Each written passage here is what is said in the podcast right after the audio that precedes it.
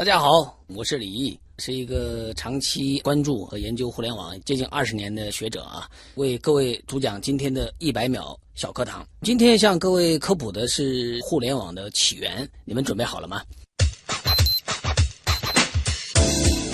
互联网是因为经济而发起的吗？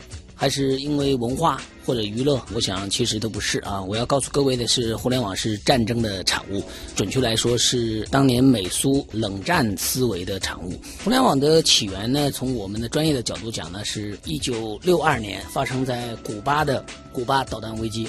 那当然了，古巴导弹危机最后经过十三天的国际社会的斡旋啊，最后平息了。但是从此给美国留下了深刻的阴影，所以美国国会决定一定要建筑一。这张网络，这张网络是来保护自己的防御体系的，这就是互联网的起源啊。所以互联网呢，最早也不叫 Internet 啊，最早叫 ARPANET。ARPANET 其实是美国国防部军事防御的一个项目。那么从六二年开始酝酿，包括斯坦福大学在内的各种科研机构的这个进行钻研。那么到六九年开始正式形成了这张网络。我想我们大多数人都没有想过，这样一个源于这个冷战、这个军事的这样的一个发明啊，最后成为这个我们这个世界啊最伟大的发明之一啊，并且极大的改善了我们人类的生产和生活。节目准备好了吗？正在将内容进行智能排列。嘉宾的情况呢？正在为您检索嘉宾的特殊喜好。不用那么详细吧？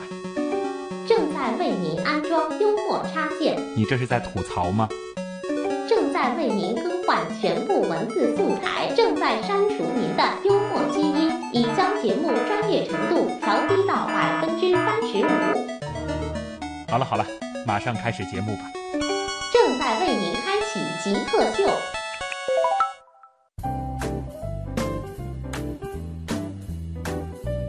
欢迎各位来到本周的极客秀。本节目是由上海市科委支持播出。大家好，我是用了十九年互联网的旭东。大家好，我是研究了十九年互联网的李毅。李毅老师研究互联网的年龄和我的网龄是同龄的啊。考虑到我是一个这个八零后，所以。网龄有这样的一个时间，和您的这个研究的年龄重合，也不算是一个很大的巧合。呃，这个非常正常，大家可能都不太知道，中国接入到这个国际互联网啊，已经有这个二十三年了啊。我们是从这个九四年啊接入的。但是实际上呢，就是大多数人能够真正的接触这个互联网呢，可能都是在九八年、九九年以后，因为我们一九九六年，我们当时的邮电部才向社会开放了这个网络的接入的这个业务。啊，所以我想呢，你呢就是已经有十八九年的这个网龄，其实已经很了不起了。我到现在还能记得当时接互联网的那个电话拨号的那个声音，叮叮叮叮叮叮。你当时是五十六 K 还是多少？这现在都已经对那个数字已经非常的模糊。最早是十四点四 K。一九九四年中国接入到国际互联网，就是整个国家接入到互联网的整个带宽只有多少？知道吗？只有六十四 K。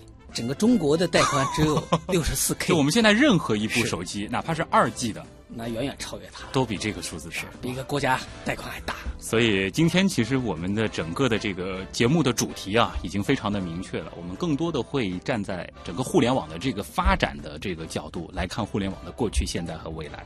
我们先通过极速考场来认识一下李毅老师啊。我这里补充一下李毅老师的介绍：李毅老师呢是上海社科院互联网研究中心的首席研究员，中国工信部信息通信经济专家委员会的委员，也是联合国公发组织金砖国家中小企业电子商务项目中国首席专家。他也是多家上市公司的独立董事。好，我们先进入极速考场。极速考场。第一题也是咱们的必答题啊，想问一下您怎么定义极客？其实您的这个外观，我觉得也是一种很典型的互联网极客的这个风格。呃，其实如果从学者这个考究历史的角度讲，极客其实在西方呢，在美国呢，其实最早是这个嬉皮士或者雅皮士这种文化。嗯啊，那么这种文化当时极客呢，也不是一个特别正面的词啊，特别是当时呢，就说包括对一些马戏团的小丑啊，对一些这个很古怪的一些这个医生啊。这个科学家呀，他都是 说他是 Jack，对吧？但是现在你会发现，这个极客越来越正面了，啊，越来越阳光了。那实际上现在这个极客的，从我个人的感觉，就是在不同的领域啊，不是只是限于互联网，或者说我们的这个 TMT 这个行业，凡是对他所在的这个专业啊，非常的钻啊，甚至说钻到了让人觉得有点偏执啊，觉得有点不可思议的这种程度的人，不管他最后取得了有没有巨大的财富，呃，这些人其实理论上都可以给他打上极客的标签。够钻就行，是不用看最后的这个结果。那就想问了，您曾经做过的，您觉得最符合你刚才给极客下的定义的事情是什么？哎呀，这个坦白讲，呃，因为我们是从社会科学的角度研究互联网的，所以我们呢，其实就是说不是像呃有的这个科学家或者学者，他需要动手啊，他需要编代码，他需要去呃叮叮当当有很多元器件，很多这个芯片组。我们坦白讲，这种动手的机会倒是不多。但是历史上，我如果说觉得有点带有极客精神的事儿啊，就是我个人用的所有的这个电脑都从来没有关过。呃，我大概我大概每两年半到三年会升级一台电脑，在这个过程中，我换一台新的电脑，就是就那台电脑就开着以后就再也不会关了，就是这样的。这是为什么呢？有、呃有有一些其他的考虑在里边。呃，没有，就是其实就是我只是想证明，其实特别是苹果的电脑其实是不用关的，关其实是一个非常浪费的事儿。呃，经常大家说要节约这个用电啊，嗯。但实际上从这个学术的角度讲，这个灯的寿命是取决于开关的次数的，嗯。它的总次数是有限的啊，嗯，所以你以为省电啊，你把老师随手就关了，但实际上就你会发现它寿命其实大幅的缩短。嗯，从节电的角度来说，从短时间内多次开关，它的瞬时电压也很大。从整个的角度讲，你其实是一点错误的啊，所以我想这个可能都和一般的人的这个思维和这个理解可能都不太一样啊，对，这个思维方式挺有意思的啊。接下来这道题，我们正常的问法呢是给极客秀啊放一个 logo 进去，你觉得放什么比较合适？那今天估计得放一个人了啊，找一个人给极客代言，你觉得谁合适？让我心目当中呢，大概至少有两个人是能贴上这个。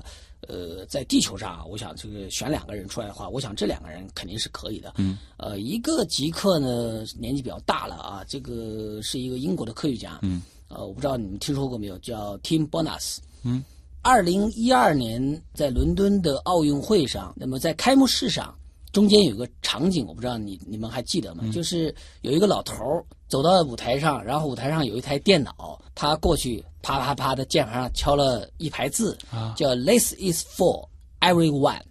这是给你们所有人的。呃，当时这个掌声雷动啊！但是我想，可能大多数的观众或者中国观众可能根本都不知道这老头是谁。哎，这背后是什么梗呢？呃，Tim Berners 是什么呢？他其实就是在他年轻的时候发明了一个，呃，今天看起来都是无处不在的。你们今天上网，你们要敲三 w 点儿某某某某某某，是不是啊？对那么其实你们注意到前面其实还有，HTTP HTTP 啊，冒号两个反斜杠。嗯这个就是协议啊，这个就是超文本传输协议。嗯，那么今天之所以互联网能发展到今天，之所以呃所有人的服务器上的文字、图片、视频都能够被另外一个人访问啊、抓取、获取，其实都来自于这个超文本协议。这是人类历史上、互联网历史上我们认为最伟大的发明之一，并且是凭他一己之力在一台电脑上自己独立发明出来的。，Tim Berners 就是这个发明 Berners，人并且这个其实是可以注册成专利的。啊，所以你想想看，如果说每个人上网都要付专利费的话，都要付一点点专利费，你觉得世界首富是比尔盖茨吗？一定是 Tim Berners。但是 Tim Berners 说，我为了让全世界都能够享受这样的互联网的好处，我愿意放弃这个专利。哇，所以我认为这是很伟大的。很伟大当然了，现在他的财富没有办法和这个比尔盖茨没有办法和这个乔布斯相提并论，并且很多人可能都根本就不知道他。是你每天都在反复的在这个敲这个三 W 的时候，你根本都不知道他。所以我认为这个才是极客，嗯，这个是真正的这个到了极致的一个极客。是，所以那么放他很合适。如果说还可以给我一个指标，让我说另外一个人的话，可能就是一个比较年轻的一个人啊。嗯呃，这个人叫 Linux Travels。呃，我想你们听到前面那个 Linux 可能有点感觉了。这个其实在九十年代就是开源的软件的这个发明者啊。那么我想这个也是非常了不起的一件事情。呃，大家现在用的 Google 的 Android 的操作系统，你知道源代码的内核是什么呢？其实就是 Linux。现在世界上有很多很优秀的操作系统，很优秀的系统都是来自于这个。那么它的极客精神在于什么呢？它也是免费的，它是开源的，不要求专利的。这种共享，啊，这个确实让人非常的感动啊。平时会喜欢什么风格的书？喜欢看什么风格的电影？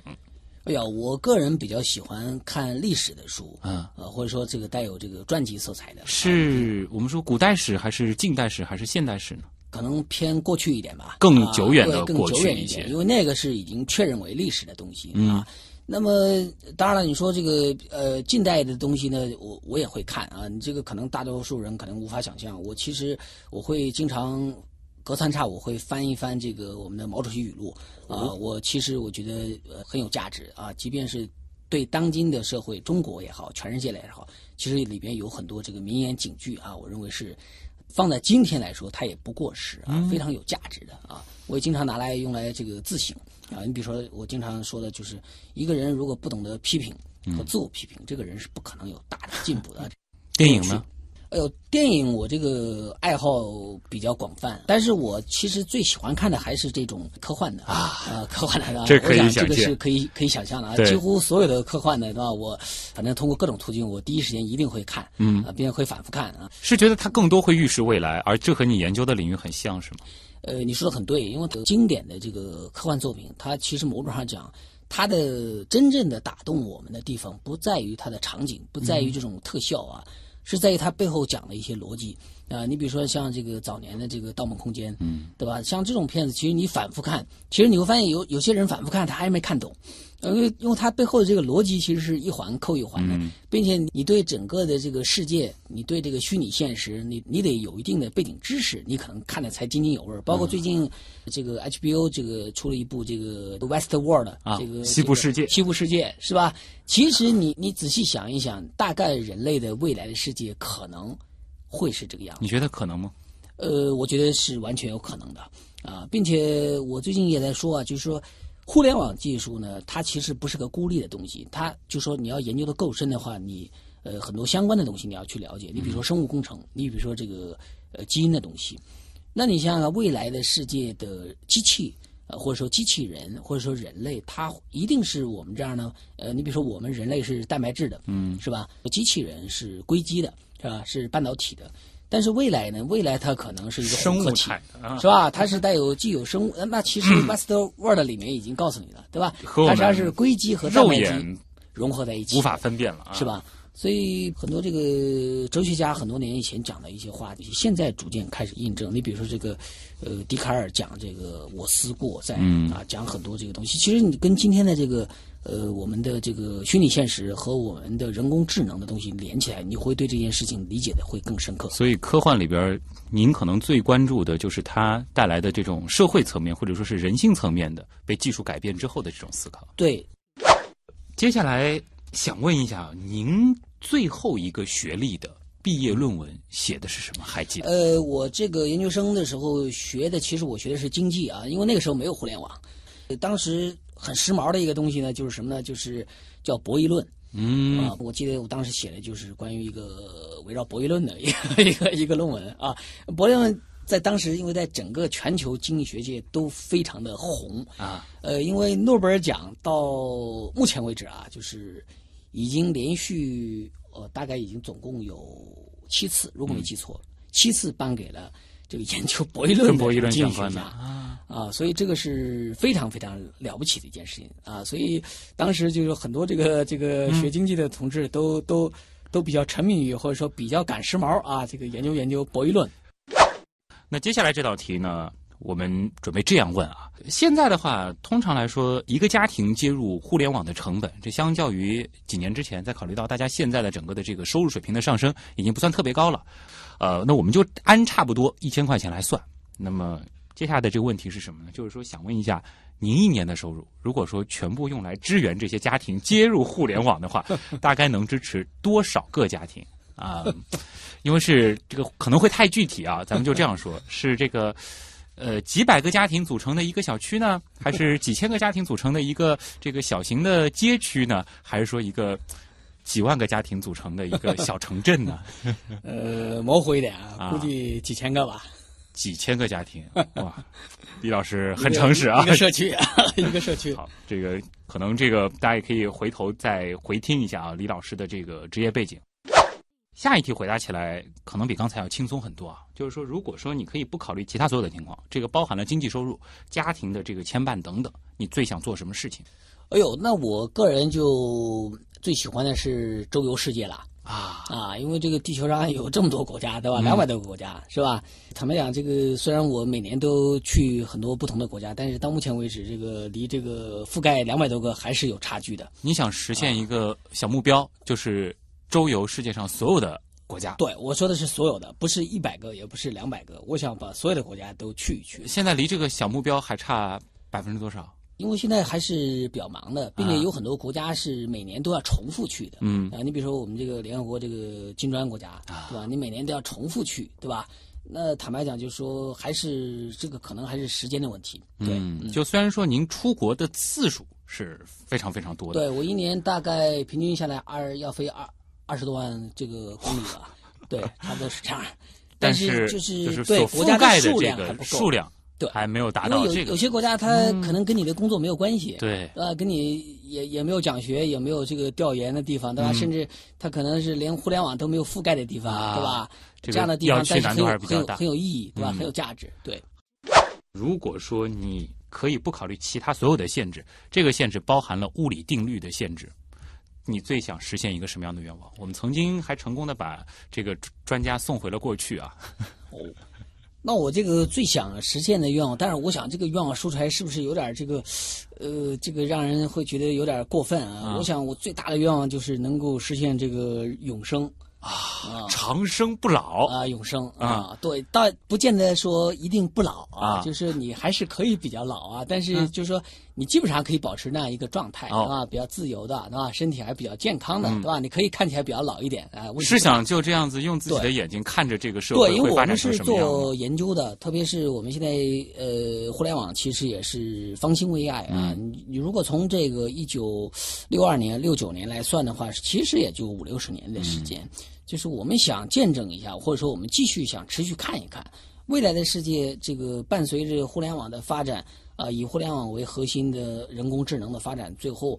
它是不是会出现像这个《终结者》里面会出现的场景？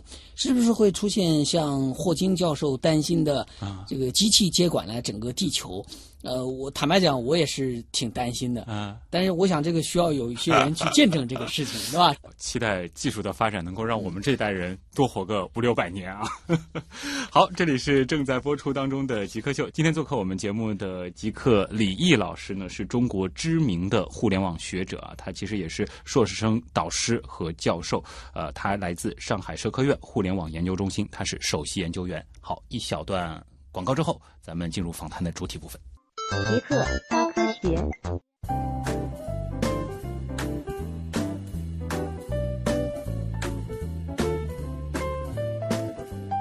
欢迎各位回到极客秀。各位好，我是使用了十九年互联网的旭东。大家好，我是研究了十九年互联网的李毅。毕竟我不可能研究了十九年的互联网啊，但是也算是这个中国互联网的比较早的一批接入者。但是李毅老师呢，是中国互联网应该是非常早的一批研究者了。呃，李毅老师呢是来自上海社科院互联网研究中心，他是首席研究员。呃，其实有一个问题还是想请教一下李毅老师的，你觉得对于整个这个互联网世界来说，如果从我们说偏文的这个方式，我们可能会提炼一些关键词。你觉得比较有意思的互联网名词，或者说最具代表性的名词，可能是什么？呃，其实如果从这个专业和这个学术的角度讲啊，即便互联网在地球上已经发展了这个近五十年，但是它底层的协议的角度讲，其实也就是那么几个协议啊，一个我们的 TCP/IP，还有一个是 HTTP，但是这个呢都很枯燥，它没有什么意思。从我个人的角度讲呢，就是最有意思的一个词，我认为呢，其实反倒是一个互联网公司的名字，嗯。啊，就是 Google，啊，Google，因为 Google，Google 这个词本身不存在，没有这个词，啊，那么当时呢是什么？当时是这个在斯坦福，因为他们还在这个斯坦福这个读书的时候，啊，那么 Larry Page 啊，作为这个 Google 的创始人之一，和另外一个同学那么当时他们最早 Google 的域名其实不叫 Google，最早叫什么呢？叫 Backrub。嗯啊，它实际上是网络爬虫的意思啊，啊。Backrub 它当时的给它的一个描述是带领大家在无边无际的互联网上进行这个抓取，它其实是这个意思。很形象，但但其实这个单词，其实我想，如果从字面意义上感觉就不是很好就没有什么意义了，是吧？那么就是当时就他那个同学就说啊，其实你这件事情是一个在海量的信息当中去抓取的一个事情，这个呢应该取一个非常响亮的词。他说我帮你想了一个词，就是在数学上有一个专业的名词，就是形容一个一个数字非常巨大极大的时候极大的数，那个单词呢就叫 Google，、那个数呢就是十的一百次方啊，所以你想想看那数字有多大。但是呢，这个家伙呢就是记错了这个单词，就是就是它这个单词应该是什么呢？应该是 G O O G O L，嗯它应该是这个单词 Google，但实际上它继承了 L E 啊，啊 Google 啊，那当时大家都很兴奋，正好一查域名上没人注册，嗯赶紧注下来。但事后发现错了，错了就错了，就这样了。反倒你会发现，这个错的比那个对的其实更有意义。那在您的看来，你觉得互联网的本质到底是什么呢？这是一个抽象的概念，但是如果说我们要说到它特别底部的东西，你觉得它到底是什么呢？呃，刚才我已经说了，互联网发展的这个五六十年，其实底层的协议没有什么太大的突破啊。实际上，第一个协议呢就是 TCP/IP 协议，第二个我们叫做 HTTP 协议。但是无论是 TCP/IP 还是 HTTP，说的是什么，都是从一端到另外一端的访问。呃，如果我们说一个更通俗的话，其实就是 connect，就是连接。对吧？我能够访问你，我能连接你啊！今天我们有了 WhatsApp，今天我们有了微信，我们彼此可以产生连接。所以它的本质是什么？它的本质就是连接，但是它的价值是什么？它的价值呢是联通，嗯，能够互联互通，对吧？因为最后我们俩这个连接最后的目的不是为了连接，是为了能够交换信息，对吧？交换我们的情感。所以它的互联网的本质是连接，互联网的价值是联通。连接和联通。呃，这里给大家补充一个介绍啊，李毅老师呢是互联网红利和按需经济这两个概念的提出者。其实，互联网红利到我们现在在媒体圈子当中使用的还是挺多的。那也想请教一下的，就是说，你对这两个词它的这个定义是什么？或者说，你觉得它们意味着什么？这个以往我们谈这个红利，我们呃中国改革开放，我们更多的谈了人口的红利，谈了土地的红利啊。那么我当时就提了一个理念，叫互联网的红利啊。那么实际上是什么意思呢？我的意思是，伴随着这个互联网的这个发展，你会发现人们做一件事情，它的成本越来越低了，它的这个效率越来越高了。并且变得这个足不出户。那随便举一个例子，原来我们人接触新闻，我们需要去买张报纸，甭管是一块钱还是五毛钱，是吧？你还要去买，你还要花钱，是吧？但是今天你说还会有人再去通过这种方式吗？越来越少，对是吧？因为我通过新闻门户，通过互联网，是吧？我可以获取各种各样的新闻，并且我是 free，我是免费的。是吧？并且我足不出户。嗯，那么当然了，就是类似这样的东西还有太多的，包括我们最早的互联网的应用其实是什么？是电子邮件。当时我们要寄一封信，你想想看，它多费劲儿。但现在呢，是吧？我写一个主题，对吧？填一个。现在电子邮件都觉得是非常复古的，或者说非常正式的一种方式。呃那我告诉你，电子邮件其实今天已焕发了它的新的时代的内涵。你比如说，美国最流行的即时通讯工具 WhatsApp 和中国最流行的即时通讯工具微信，其实本质上，在我们看来，本质上就是电子邮件。还是电子邮件，它的本质就是电子，它的本质没有发生变化。所以我想呢，就是说，伴随着互联网，伴随着我们的基础的设施，伴随着我们的宽带、我们的移动终端的普及，你会发现，中国人或者说绝大多数的老百姓，不分阶层的老百姓，他都可以很好的来享受互联网带来的一股新的红利。啊，所以我想呢，这个其实就是我们对它的一个定义。那么，呃，咱们这个二零啊，这个这个一五年啊开始啊，这个我们中国现在提叫互联网加。互联网加其实我说的就是什么？其实就是举国之力，继续推动互联网红利的进一步的发展，让老百姓在互联网的发展中享受更多的创新的这样的成果。嗯按需经济，这个也是基于互联网的一个概念吧。呃，按需经济呢，是我认为我个人还是比较这个对这个呃理念，我个人还是比较骄傲的啊，因为这个是包括这个 Uber 的创始人啊，卡拉尼克都对这个理念还是非常认可的啊。从经济的本质上说，其实说按需经济是更好的。那么，什么叫按需经济？就是你需要什么，你只要在你的电脑上啪敲下回车键，只要在你的手机上轻触一下，你就可以得到。那实际上，我想的话，这个伴随着互联网的发展，伴随着人工智能的发展，它会越来越出现这样的事情，对吧？你轻击一下，你就你你需要的服务，你需要的产品就能出现在你的面前。所以我们现在应该还是按需经济的一个非常初级的阶段。呃，这个阶段非常的初级。那么实际上，呃，你像这个美国的这个电子商务啊鼻祖啊亚马逊，这些年悄悄的在做的一个呃这个。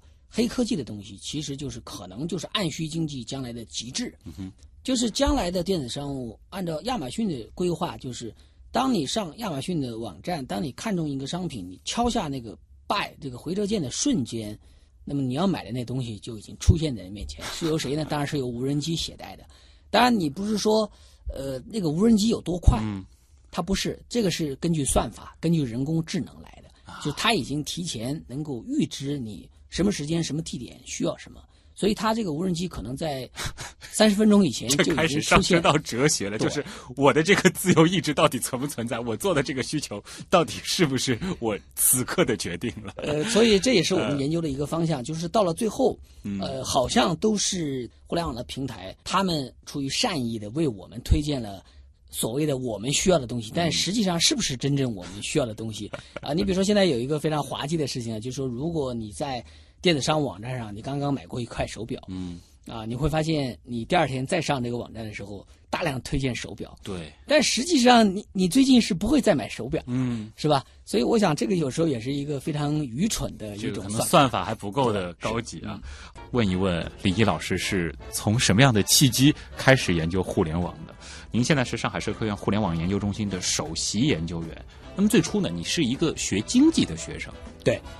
呃，我的可能是运气比较好啊，我认为是运气比较好。我现在也经常在回想啊，假设我也和很多这个同学一样啊，选择了继续研究这个经济啊，呃，那可能就这个沦落在茫茫的这个众多的这个这个不知名经济学家当中了，那，这是很有可能的啊。那么实际上我呢是，呃，从学校出来呢，第一份工作呢是在这个科技部体系。啊，当时是上个世纪，其实科技部体系已经有了孵化器。当时是面向留学生海归，那么因为我这个在这个这些机构工作的原因，我们接触了很多海归。因为全球业务啊，很多大量是通过互联网，那么所以我跟他们这个交流的也非常充分。那么后来，呃，因为出国对吧？我感觉好像这个美国现在好像这个研究经济的人，好像坦白讲。呃，都不是那么的这个感觉，不是那么的这个兴奋，不是那么的旺盛了啊！好像要研究一个新东西啊，叫 Internet 啊。所以我想呢，那个时候呢，我们可能就开始逐渐逐渐开始，呃，有兴趣啊，开始做关注、做追踪，开始在里面做一些这个研究工作了。所以我想，这个对我来说也是一个一个运气吧。刚好是在那个档口，对，进入到社会，然后。开始这个东西在中国蓬勃发展起来，那个时候也是互联网刚刚开始。对，那么从研究的角度啊，其实我们作为这个外行，我们也比较感兴趣的，就是说，作为社会科学的这样的一个角度，研究互联网，它是会用一些什么样的这个方法？啊，和这个经济呢还是有一点相似的。其实你还是需要用大量的数据来证明你自己的一些判断。嗯，那么还有就是你要跟大量的，因为它其实是社会科学，要跟大量的社会，啊，你要跟这个受众。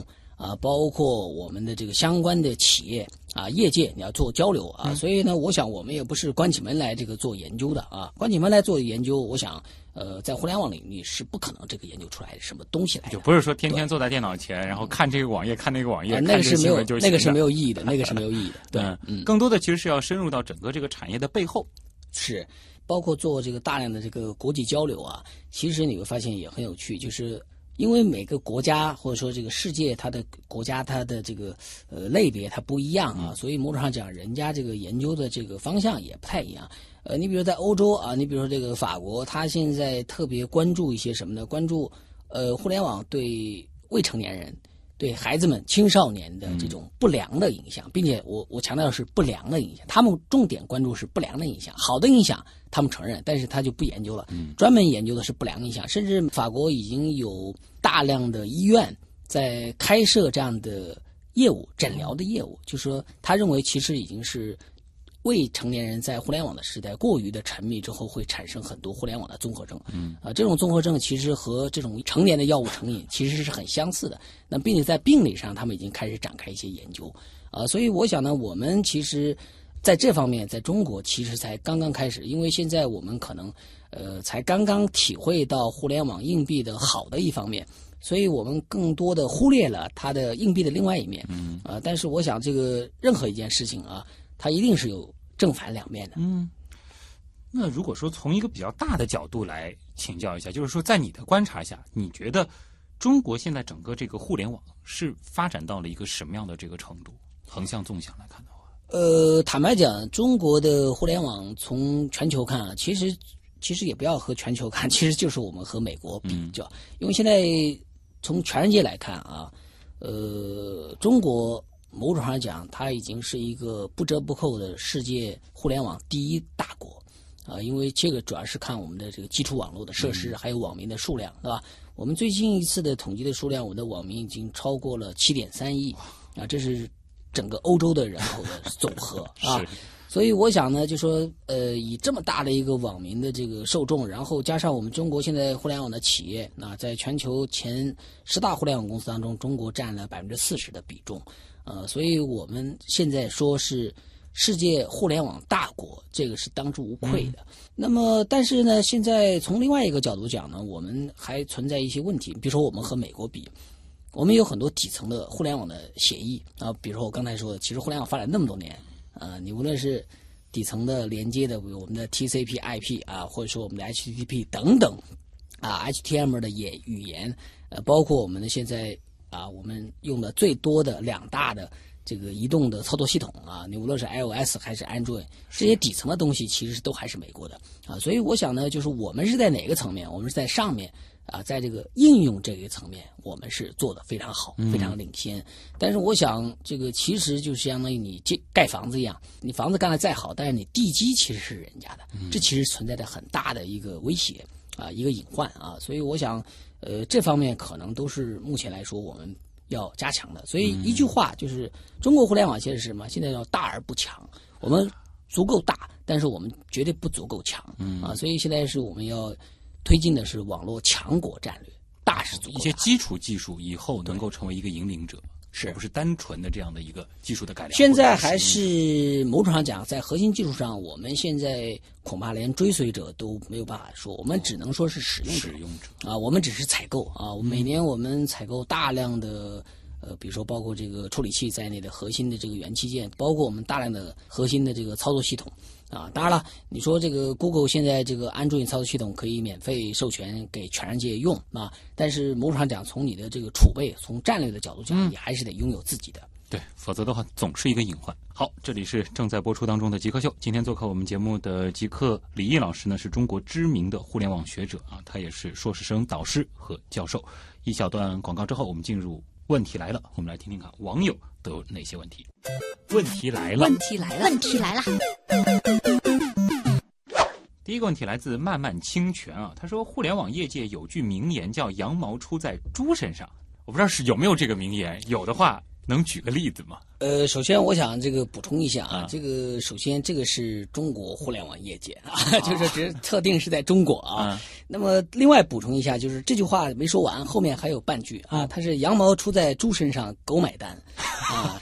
它这个是什么意思呢？就是说，呃，你比如说最早的互联网啊，你比如说我们是门户，对吧？最早是这个新浪、网易、搜狐。嗯。那么你想想看，当初我们看新闻，我们是要花钱买报纸的。那么报纸首先它可以卖钱，第二还可以卖广告。但是你发现，在新浪网，你看新闻是免费的，是吧？你看什么新闻都是免费的。呃，所以呢，某种上羊毛出在猪身上，狗买单，那谁买单呢？对吧？广告主买单，对吧？有人愿意在新浪首页打广告，在不同的频道打广告，对吧？它其实就是这个意思。那么当然，这个继续往后推，你会发现，比如说后来出现了百度，我们用百度这个搜索引擎，我们从来都没有给李彦宏交过钱吧？是是吧？我们都是免费使用的。呃，但是那李彦宏为什么能够成为这个中国的这个财富排行的那么靠前的人呢？是吧？那他财富哪来？那这个里头你发现啊，一些企业、中小企业，他要做竞价排名，他要给他钱。所以我想呢，这个只是很肤浅的这种呃羊毛出在猪身上，狗买单的模式。那么伴随着互联网加的推进，你会发现还有很多深入的模式啊。你比如现在在广东已经开始出现有物业管理公司，它已经不收物业管理费了。他做了一个移动客户端，他说以后你交物业管理费，你不要再找我线下了，我线下没有了。你必须下这个移动客户端。嗯，那么因为它的这个小区很多，业主很多，所以它很快就有一百万的移动客户端的活跃的用户了。啊，那么当它有一百万活跃用户之后，你会发现它开始接入什么呢？开始接入到生活服务类了，比如说开始换水的，啊，对吧？开始送外卖的。周边的这个这个什么理发店啊、健身馆，他开始接入了。那实际上这些人会跟他分钱，是吧？每产生一笔交易，那实际上某种上讲，其实说的都是羊毛出在猪身上，狗买单。但是其实到最后还是羊在买单。你说的很对，最终啊、还是羊毛出在羊身上。嗯并且我们经常还有一句话，现在都是免费的，是吧？但实际上，我们这个从研究者的角度讲，我们会发现，在互联网上，其实免费的往往也是最贵的。嗯，狗拿着羊毛在买单，这个是一个很大很大的这个 逻辑的这个这个循环。但是呃，想问的是什么呢？是想问的是，您觉得这种模式，它对于互联网来说是一个好的模式吗？还是说未来的这个互联网依然会循着这个模式，或者会有更多其他的这个模式？呃，我想现在呢，很多是广告的模式、嗯啊。其实你会发现，呃，不管你是啊分成还是说怎么样，其实说白了，还是说我在你这个地方得到了效果，商家为你付出了一定的广告的费用，对吧？包括今天的这个淘宝和天猫，其实本质是这样。但是呢，未来呢，还是会有一些呃很有意思的一些新的理念会产生，或者说新的模式会产生。啊、你比如说这个，你是一个工厂，你有这个一百条生产线，是吧？突然你会发现，这个你的上游的这个这个品牌或者说你的合作商跟你说，最近我的生意不好，订单少一点，啊，所以你会发现，你接下来的一个月，你的生产线基本上是闲置的。嗯，在以往的时代，闲置就是闲置的，没有办法。但是在今天这样一个时代，当互联网加的时代，你会发现，当你的生产线如果能够和互联网连接，如果你的生产线本身足够的工业四点零的话，你会发现，你可以把你的生产线怎么样租给地球另外一端的一个生产者，是对吧？他可以租用你的生产线啊，所以我想未来呢，可能会有一些新的事情会发生啊，就不仅仅只是说呃停留在很肤浅的，只是说是一个广告的这样的一个效应啊。嗯所以我想呢，其实互联网还有一个名言就是这个未知啊远远大于这个已知啊，所以我们也是乐观其成。骆之秋这问题其实挺深刻的啊。他说：“有人说啊，现在的互联网感觉被神化了，无论什么行业加上个互联网，立马高大上。您怎么看这种观点？呃，之前你看中国 A 股有上市公司，对吧？把自己的名字都改成了 P to P，是吧？因为那个时候互联网金融特别火啊。但是，呃，最终这个这个实际控制人，包括这个公司的下场，各位也看到了，是吧？所以炒作终究是炒作。是吧？真的就是真的，假的就是假的，它只需要一点点时间，最后就会这个打回原形啊。所以我想今天就说，呃，互联网被神化了，某种上讲呢，这个我个人啊，我认为互联网本质或者说互联网给这个世界带来的这个价值，怎么去吹捧，我认为都不为过。因为它确实是这个本世纪这个最伟大的发明，对吧？这个咱 这个这个毋庸置疑。但是呢，就说并没有做互联网的事儿，或者说你并没有秉承着互联网的无论是技术还是理念的本质去做这件事儿，但是你给自己贴上这个标签，这个被神化就是某种上就就是很不是说我公司有台能上网的电脑，我就是互联网的。对，不是说你今天你的东西可以扫扫码，对吧？啊你就是物联网了，是吧？你不是说你可以产生一点点所谓的这个数据，你就要说自己是大数据了啊、我想这个呢，其实不然是更多的是炒作了。对，那您觉得，如果说真正要说这个企业，或者说是我们在做的这个事情，它是互联网的，它要有哪些特质呢？呃，我刚才已经说了，互联网的本质是连接啊、嗯互联网的价值是这个联通。那么，所以某种上讲，首先第一就是说你得要连接，对吧？为什么这个呃，这个每年三月这个中下旬啊，这个汉诺威啊，这个工业四点零大展就会引起世界的各国的首脑和企业家的重视呢？那么它这个东西，它并没有说自己是互联网，它只是说自己是工业四点零。嗯，但是某种上讲，你想想看，它的承接、它的生产线都已经全部连接了。那当然是通过传感器、通过无线的通讯模块、通过软体，它都已经连接了。那换句话说，一个消费者，呃，凌晨三点钟可以在西门子的网站可以选择全球的所有的工厂的任何一条生产线，为自己去定制一台电冰箱的时候，那这个我想呢，可能才是真正的我们叫做互联网，或者说我们叫做互联网加了，是吧？所以基本的你的连接和你的联通，你你得实现这个啊，你才能说自己是互联网。嗯，而不是可以扫码我就互联网了、啊。是。